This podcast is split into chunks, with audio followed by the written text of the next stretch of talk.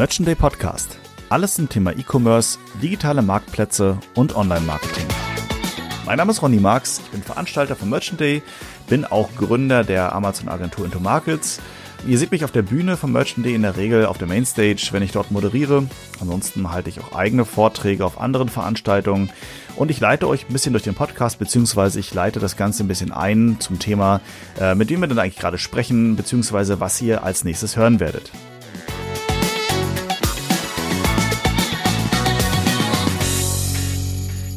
Heute mal wieder mit einem sehr spannenden Interviewpartner, den Olaf Kopp, den ich jetzt auch schon eine ganze Weile kenne. Witzigerweise habe ich Olaf das letzte Mal getroffen auf der Marketing Underground, Marketing Expo, Konferenz, wie auch immer, so ein bisschen OMR, bloß in Berlin äh, und kleiner natürlich, aber auf jeden Fall interessante Veranstaltung. Und äh, da habe ich Olaf getroffen, nicht als äh, ähm, Agenturmensch, der er ist und SEO-Experte, der er ist, sondern als DJ. Ähm, interessante, interessante Begegnung war für mich auch neu, als ich dann Olaf auf der Bühne auflegen sehen habe. Aber auf jeden Fall ein sehr spannender Kandidat und ein paar interessante Fragen, die ich heute mit dir diskutieren möchte. Auf jeden Fall äh, vielen Dank, Olaf, schon mal, dass du dabei bist und äh, heute mir Rede und Antwort stellst im Merchant Day Podcast. Ähm, Vielleicht zu dir ganz kurz. Du bist SEO-Experte, du bist SEA-Experte, du bist Veranstalter. Ja, ja, ja, was bist ja. du, was bist du ich nicht? Bin, ich bin Ex, ich bin Ex-SEA-Experte.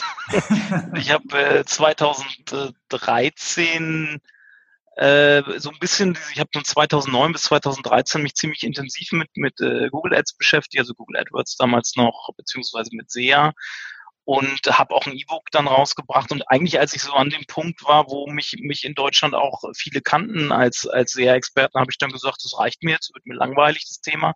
Zudem kam so ein bisschen das Thema rein, dass Google immer mehr diese Stellschrauben, die so eine kleinteilige Optimierung zulassen, halt immer mehr zurückgedreht hat. Das ging damals schon los, so in diese Blackbox Vollautomatisierungsrichtung. Äh, das hat mir alles nicht so gut gefallen und dann parallel entwickelten sich halt die Themen Content Marketing und SEO bei mir im Interessensfeld ziemlich stark nach oben und dann habe ich irgendwann gesagt, tschüss SEA, hallo Content Marketing, hallo SEO. SEO mache ich allerdings auch schon länger, ist aber auch schon seit 2009 äh, aber so durch, gerade durch dieses Hummingbird-Update 2013, wo dieses Semantik-Thema halt mit reingekommen ist, hat, äh, hat sich das SEO-Feuer dann noch ein bisschen mehr empfacht. So. Und ja, und seitdem mache ich das ein bisschen auch mit Customer Journey-Strategien, also Online-Marketing-Strategien entlang der Customer Journey ist auch so seit Jahren so ein bisschen mein Steckenpferd. Genau, das sind so meine thematischen Bereiche. Also auf jeden Fall kann man sagen, nach wie vor sehr vielschichtig. Ich glaube, ähm, das, das erkennt man jetzt schon, wenn man dich so hört. Ähm, du hast auch eine Agentur in dem Bereich in Hannover. Ähm, die habe ich auch schon mal kennenlernen dürfen ähm, mit einem kleinen Workshop bei euch damals. Ähm, wie viele Leute seid ihr jetzt aktu aktuell? Was macht ihr da konkret? Produziert ihr Content? Macht ihr Anzeigenverwaltung? Was macht ihr da konkret in Hannover? Ähm, wir sind inzwischen sind wir, glaube ich, um die 40 Mitarbeiter wow. und ähm, wachsen, haben jetzt nochmal ein Wachstum hingelegt in den letzten ein, zwei Jahren.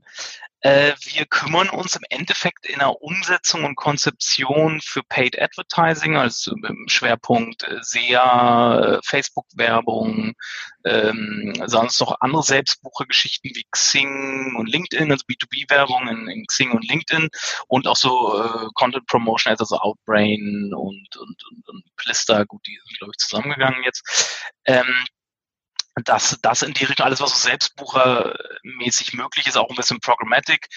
Das ist so, das sind Paid Advertising, dann äh, Suchmaschinenoptimierung ganz klassisch und Content Marketing und PR. Und äh, seit einigen Jahren versuchen wir das halt auch ziemlich stark miteinander zu verknüpfen, eben mit diesem Customer Journey Ansatz.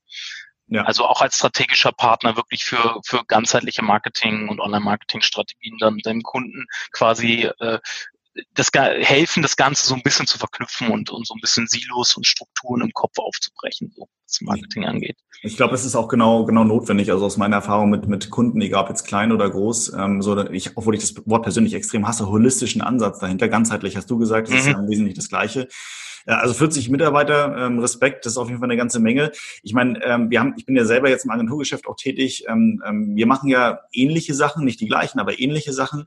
Ähm, spannend vielleicht auch mal für mich und auch für die Zuhörer, ähm, auch du als Unternehmer, der du ja nun mal auch bist, unabhängig von deiner äh, fachlichen Expertise, äh, wie manövrierst du deine Agentur durch die aktuelle Corona-Krise, wenn man sie so nennen möchte? Gibt es da tiefe Einschnitte oder Umstrukturierung deinerseits?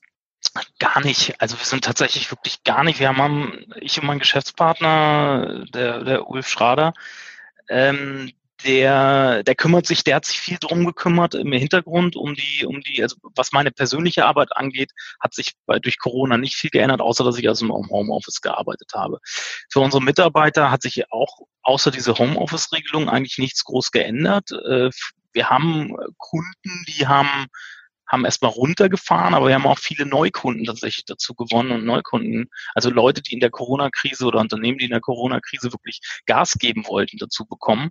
Mhm. Äh, also, also wirklich umsatztechnisch war, hat uns diese Corona-Krise gar nicht groß äh, berührt, dementsprechend auch keine Kurzarbeit anmelden müssen. Wir haben sogar noch im April einen Bonus, einen Erfolgsbonus für 2019 den Mitarbeitern ausgezahlt, also eigentlich so antizyklisch vor alle, alle Krise und wir zahlen Bonus aus. Also das zeigt halt, dass wir auch ja. ganz gesund als Agentur äh, dastehen so.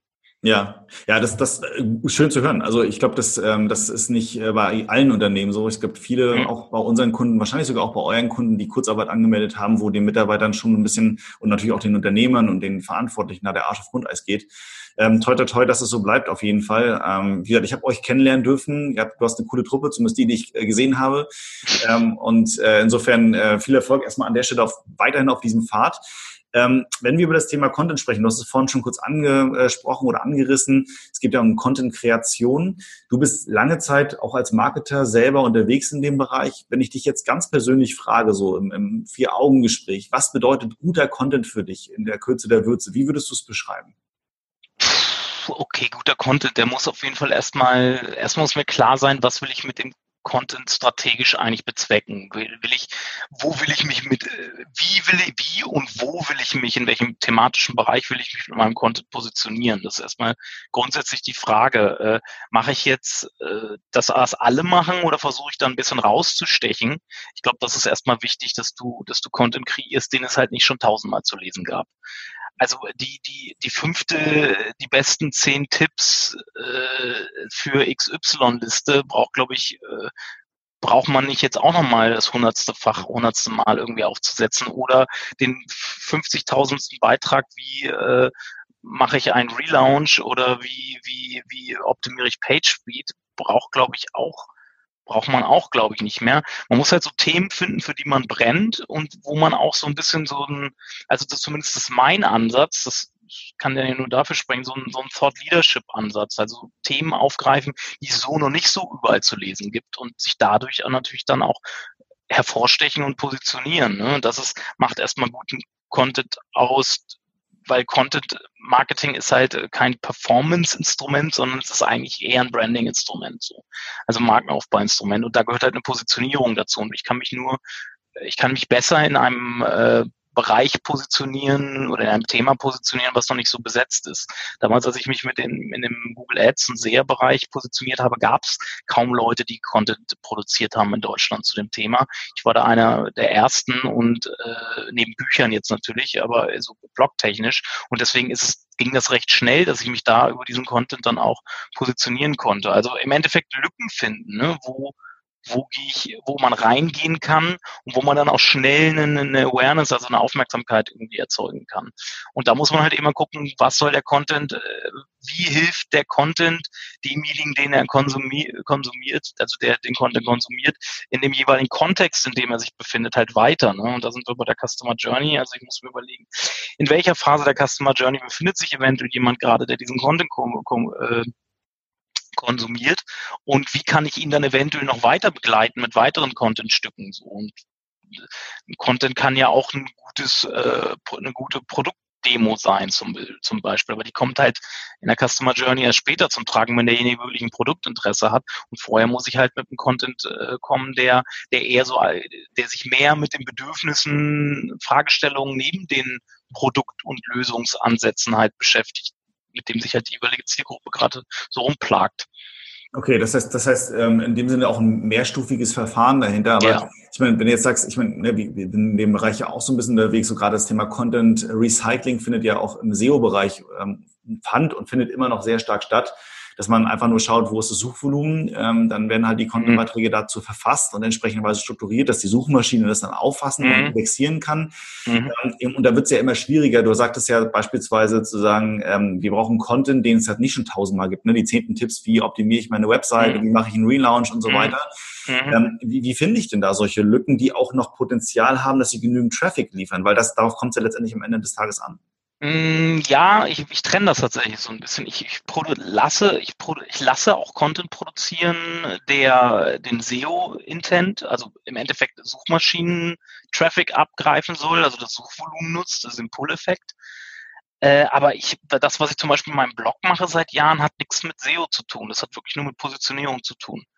Okay. Das ist, ich, ich habe einen Teilbereich in meiner Website, der ist für SEO gemacht, das ist Glossar. Da möchte ich gern für Einsteigerthemen, also sogenannte Was ist Fragen, ähm, gefunden werden. Und ähm, da, da, da greife ich SEO-Traffic ab. Diesen Content, den schreibe ich teilweise auch gar nicht selber. Den lasse ich dann produzieren.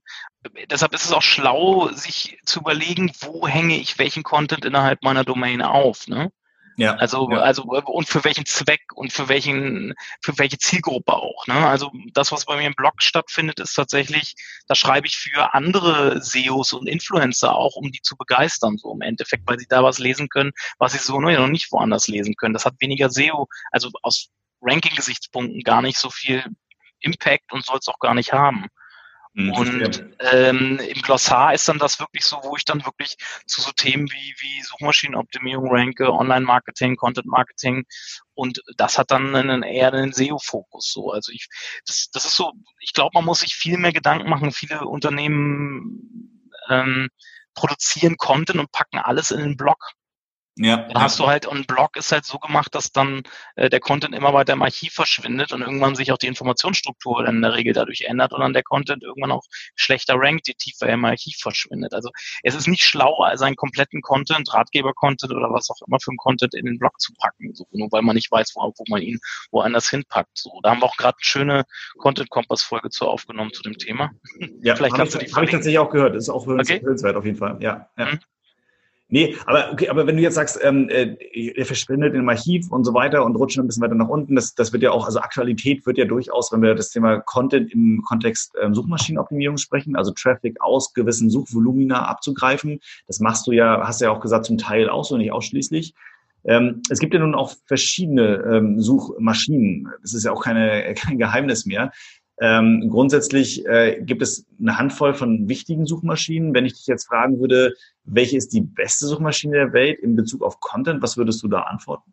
Google, ganz klar. Also ganz Google klar, hat Google. einfach, äh, die sind, glaube ich, gerade was jetzt die neuesten Entwicklungen mit Machine Learning und so angeht äh, und diese letzten Core-Updates auch hinsichtlich ERT und so, die sind, auch was das Semantik-Thema angeht, die sind halt weil sie, glaube ich, auch mehr Daten sammeln und dadurch schneller äh, die Algos lernen, je mehr, also je schneller ich ein Algo mit Trainingsdaten füttern, kann, desto schneller wird der Algo auch besser werden. So. Und das, da sind sie gerade in der Machine Learning Zeitalter, glaube ich, den anderen Suchmaschinen äh, doch lang voraus. Den anderen wäre dann zum Beispiel Bing oder was noch? Ja, Bing, äh, dann haben wir ja noch diese Ecosia. Äh, die Sp äh, dann gut in, in Russland, in Yandex, in, in, in China Baidu, damit kenne ich mich, mit den Suchmaschinen kenne ich mich allerdings jetzt nicht so gut aus, da kann ich nichts groß zu dem Stand sagen. Äh, ich glaube aber, die Expertise von Google über 20 Jahre Suche ist nicht zu unterschätzen. Und gerade jetzt okay. eben durch das Machine Learning Thema äh, zählt halt dann die, die Datenqualität, die natürlich in so ein Algo gekippt wird, als auch die Menge natürlich. Ne? Ja, absolut. Aber ich meine, wenn wir jetzt über das Thema ähm, Suchmaschinen und Indexierung und ähm, so weiter sprechen, dann müssen wir auch über das Thema Suchintention sprechen. Also mit welcher, ja. wie geht denn ein Nutzer ran? Was will er denn eigentlich finden? Definitiv, und, äh, ja. Eine, eine Sache haben wir jetzt noch gar nicht erwähnt und äh, auch jetzt bei der Auflistung noch nicht ähm, das Thema Amazon. Ich meine, genau, Amazon. Wir, wir dürfen halt nicht vergessen, so. Du hast, nach, du, du hast eben nach Content gefragt und nicht nach, äh, also wenn, wenn du Content ja, von, von Produkt, deshalb, deshalb bin ich da so ein bisschen. Und für Content hast ja, du aber ja. absolut recht, weil Produkt-Content kann natürlich auch Content sein. Dann ist natürlich Amazon Produktsuch, Amazon ist Produktsuchmaschine Nummer eins. Also wenn ich in der Customer Journey mich in der Preference-Phase befinde und konkret nach Produkten suche, äh, ist, ist, ist, gehen die meisten Leute zu Amazon halt. Ne?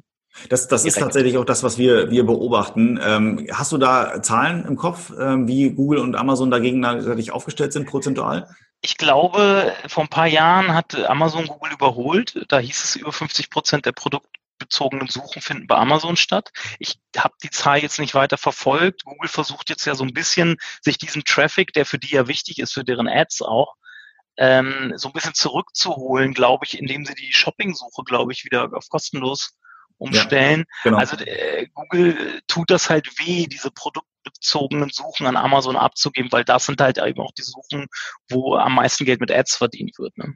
Ja, absolut. Ich meine, letztendlich ist es ja auch so, dass Amazon weniger nur noch diese äh, klassische Marktplatzstrategie verfolgt, sondern mehr auch in diesen Werbemarkt eindringt, ne? durch die Display-Ads, die Amazon mittlerweile auch zur Verfügung mhm. stellt. Mhm. Das heißt, du kannst halt mit Amazon-Kundendaten halt auch direkt, ähnlich wie, wie, Amazon, äh, wie Google das auch macht im, im, im Search-Display-Bereich, ähm, mhm. Werbung schalten und äh, dann, auch über, Retar über Retargeting, Amazon Retargeting ist es, ne? Exakt, auch das, genau. Also da gibt es auf jeden Fall verschiedene Ansätze. Und wenn wir jetzt über das Thema Transactional Search sprechen, also im Kontext, ähm, wir würden nach einem Produkt oder nach einer Marke Problemlöser suchen, Du sagst ja selber, da ist Amazon schon auf jeden Fall noch vor Google oder aktuell vor Google. Ähm, wenn du jetzt einen, ich meine, ihr habt sicherlich bestimmt auch Kunden, die Webshops haben oder die mit einem äh, zu dich, äh, zu dir persönlich kommen und sagen, Olaf, wie sieht's aus? Webshop, ja oder nein? Soll ich zu Amazon gehen? Ähm, soll ich beides machen? Was antwortest du denen? Amazon oder Webshop oder beides? Das ist halt so eine Marktmachtfrage. Also ich finde, Google hat man früher so ein bisschen Monopolstellung vorgeworfen. Ich glaube, der größte Monopolist ist gerade Amazon.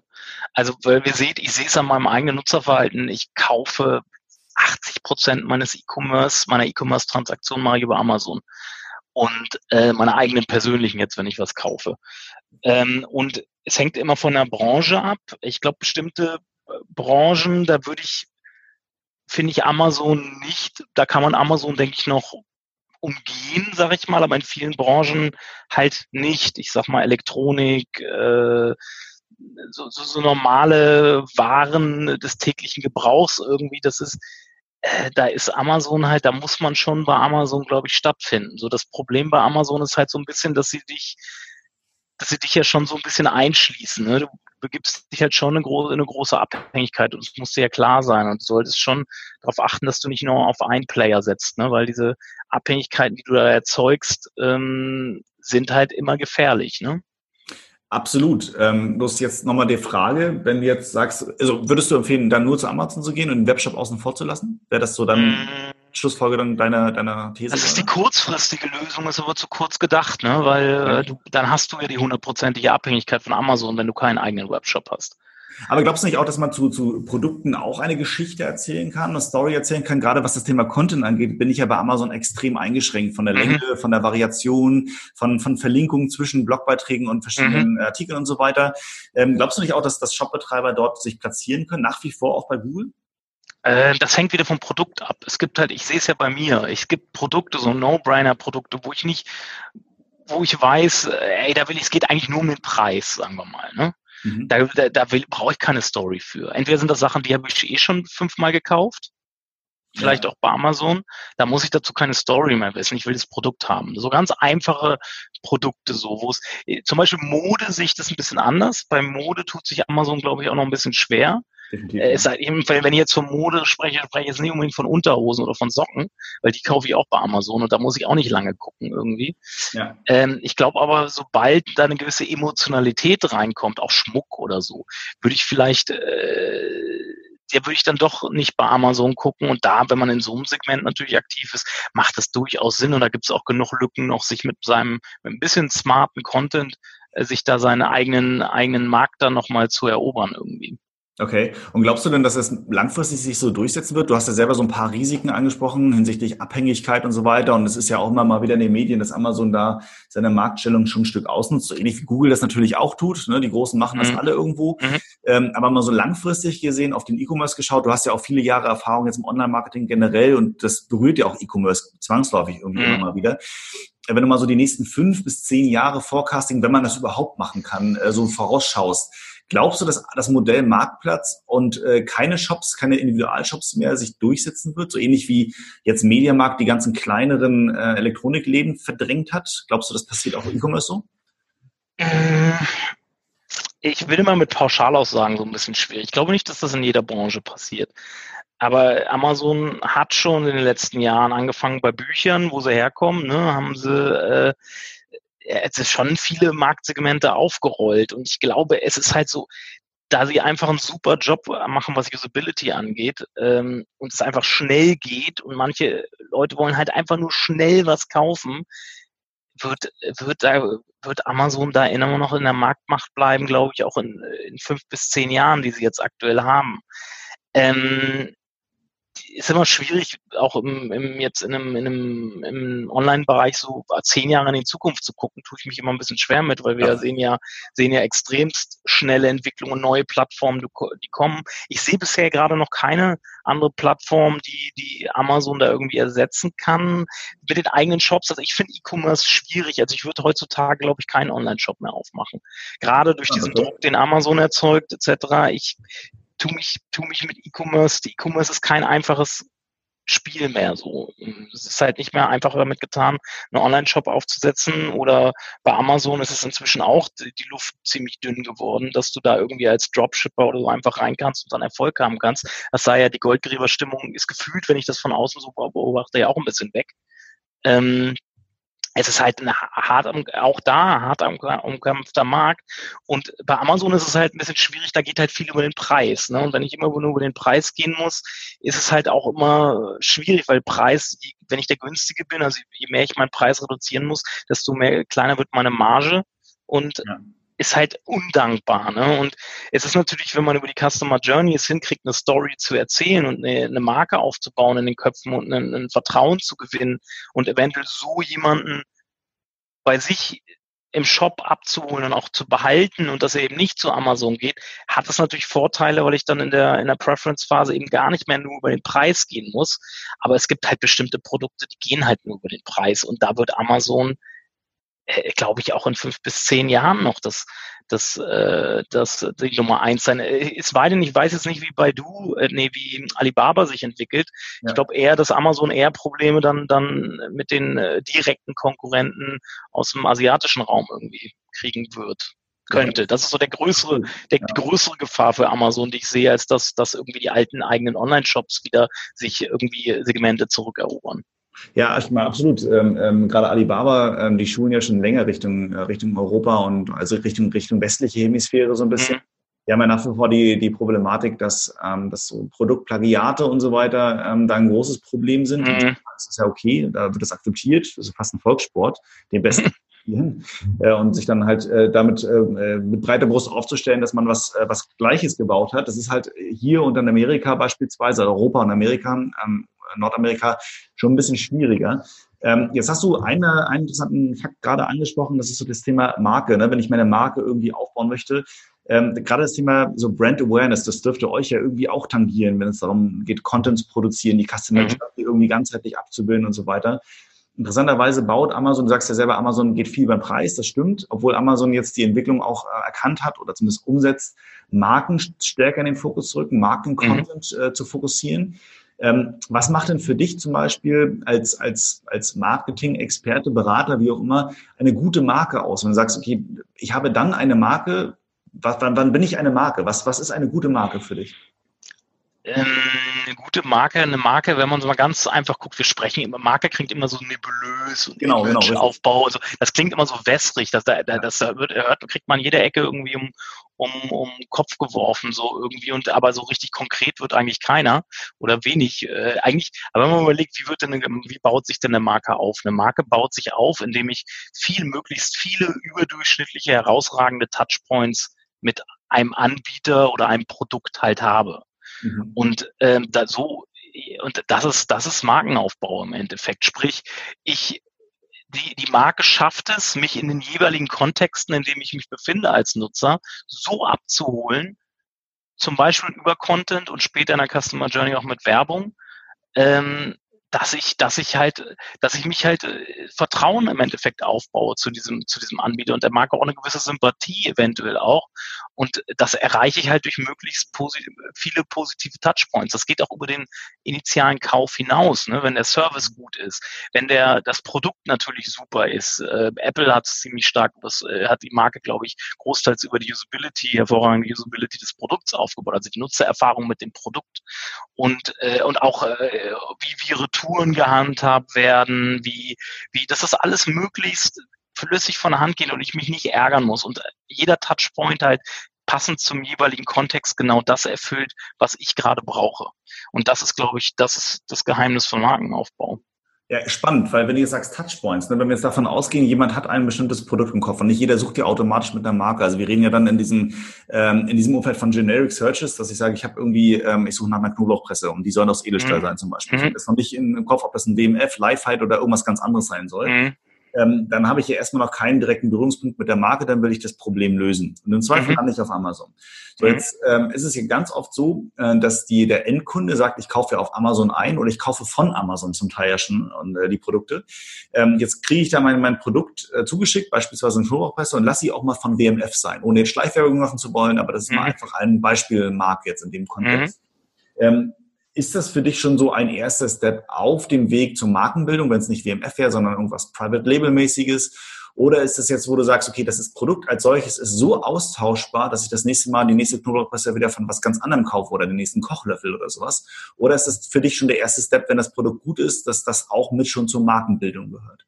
Ja, auf jeden Fall. Die Produkterfahrung ist ein ganz wichtiger, wie ich es gerade das Apple-Beispiel genannt habe. Ne? Genau. Wenn ich mit einem Apple, der, der so einfach funktioniert, der nie abstürzt, der, der halt von der Usability her so gut ist, auch dann mit der Kompatibilität mit anderen Apple-Produkten, ähm, dann, dann, dann kaufe ich auch zukünftig wieder ein Apple so. Ne? Also die Nutzererfahrung ist, ist ganz entscheidend irgendwie.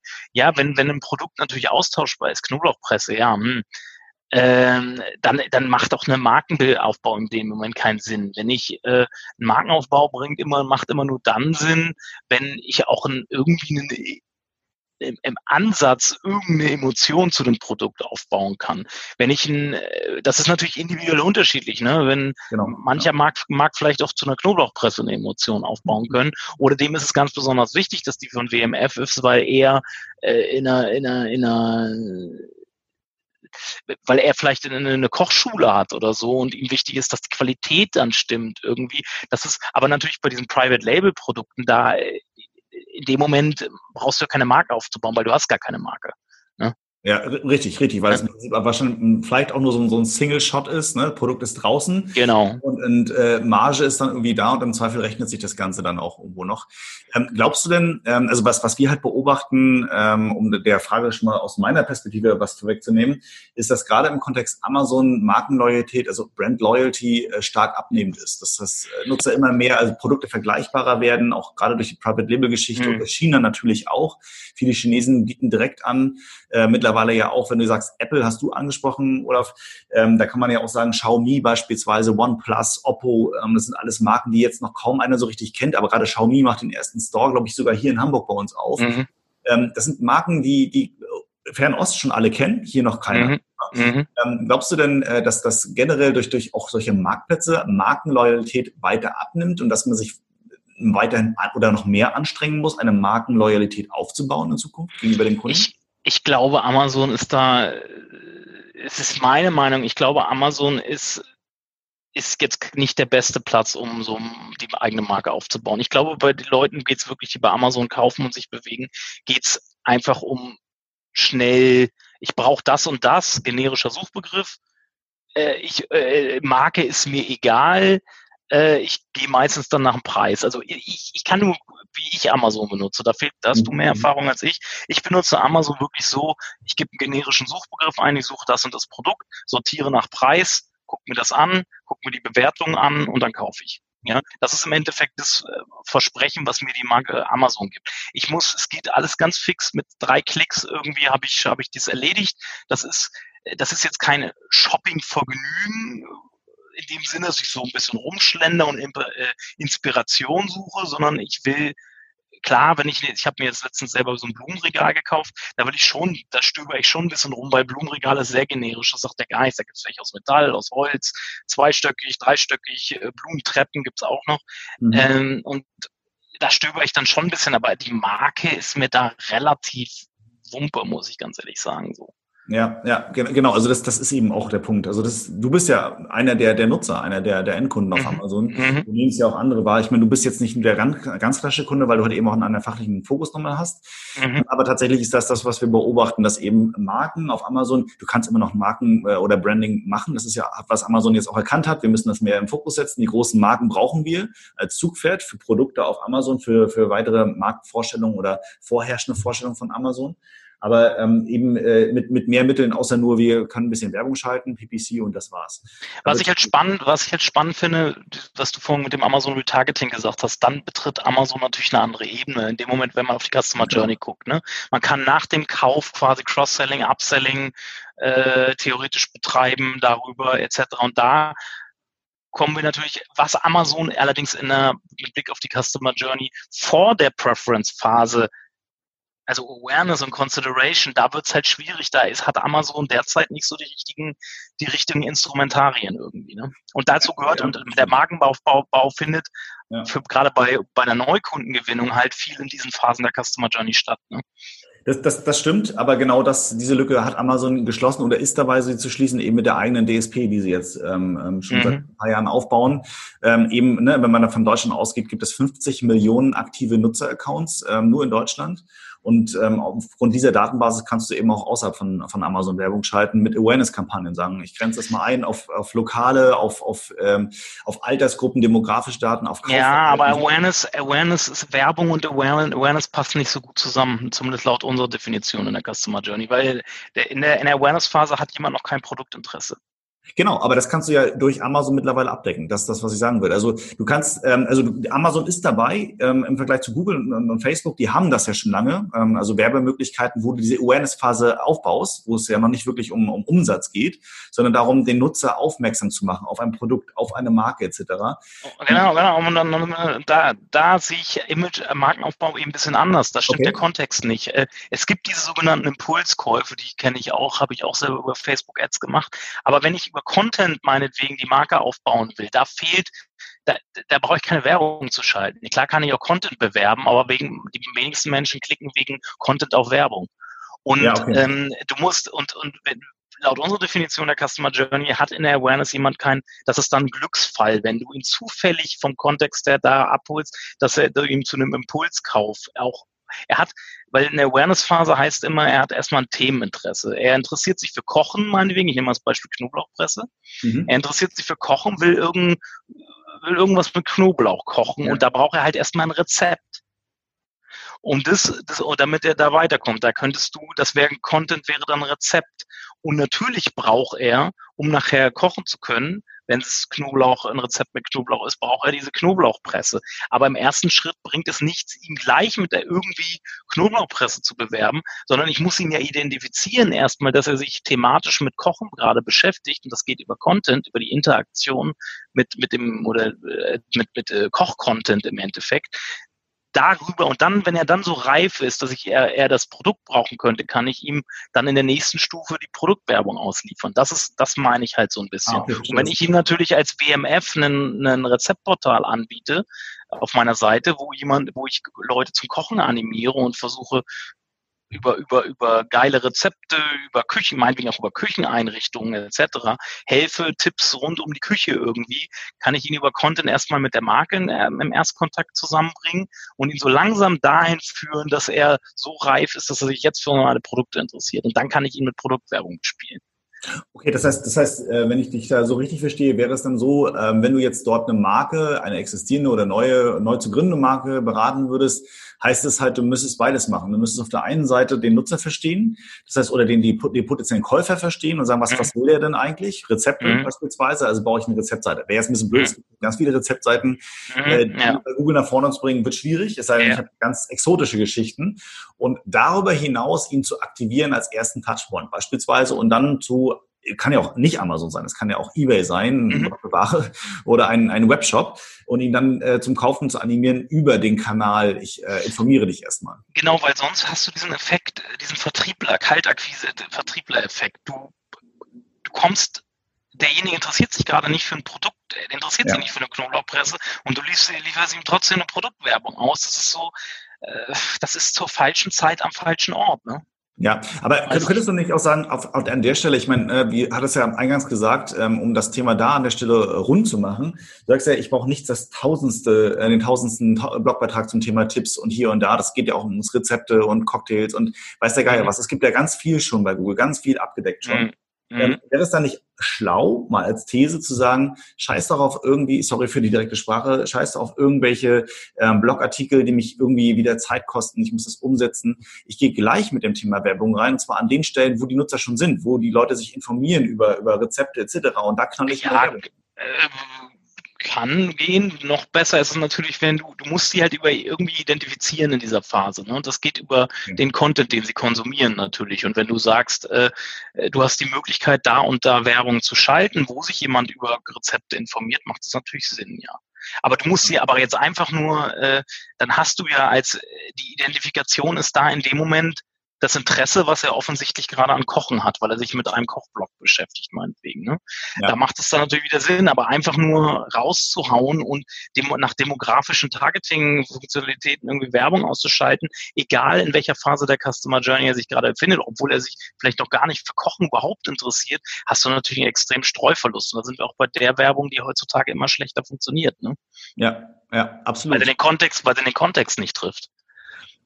Genau, glaube ich, Kontext. Das ist der, der entscheidende Punkt. Ne? Zielgruppe ja. heißt halt immer auch Kontext, das heißt zu erahnen oder zumindest ähm, möglichst genau zu wissen, wo bewegt sich denn meine potenzielle Käuferschaft oder an welcher Stelle kann ich sie denn wie abgreifen. Also wir, ich habe da so einen Kontextwürfel gebaut. Ähm, Ein Kontextwürfel? Äh, Würfel, ja, ja, du, du, da geht es darum, im Endeffekt, die fünf, nee, nee, das ist eine Grafik, die ich gebaut Das war eine Grafik, die ich gebaut habe.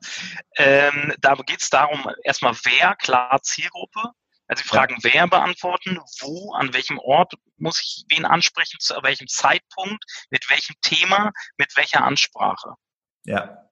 Das ist, und damit, wenn ich die Fragen alle beantworte, habe ich den Kontext. Und, äh, und das dann versuchen, irgendwie äh, das für, für jeden Content, den ich produziere, als auch für jeden, für jede Werbung, die ich schalte, das zu hinterfragen, mir diese Fragen zu beantworten. Und dann weiß ich, in welcher Phase der Customer Journey ich das und das Kommunikationsmittel, egal ob Werbung oder Content, äh, halt dann einsetzen muss. So.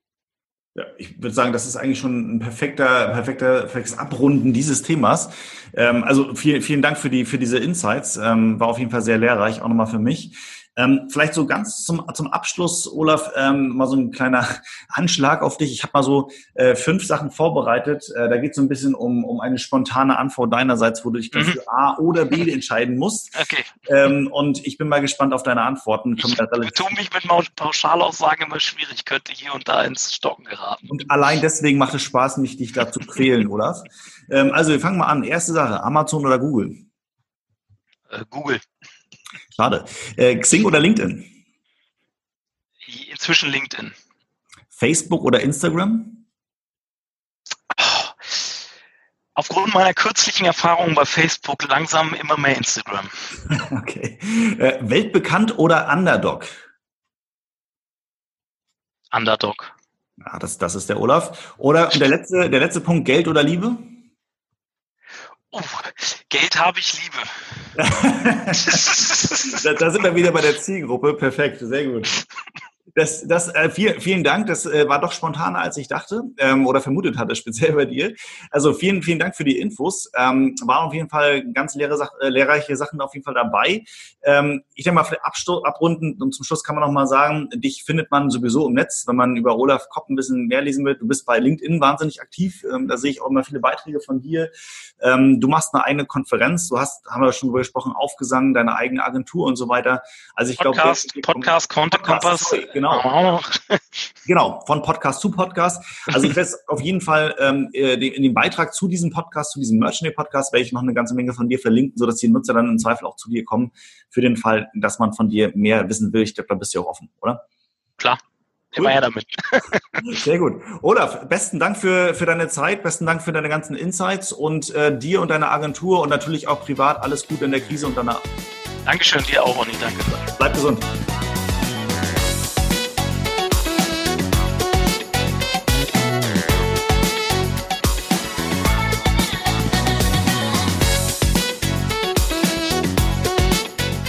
Merchant Day, das E-Commerce-Event, Konferenz, Expo und Networking.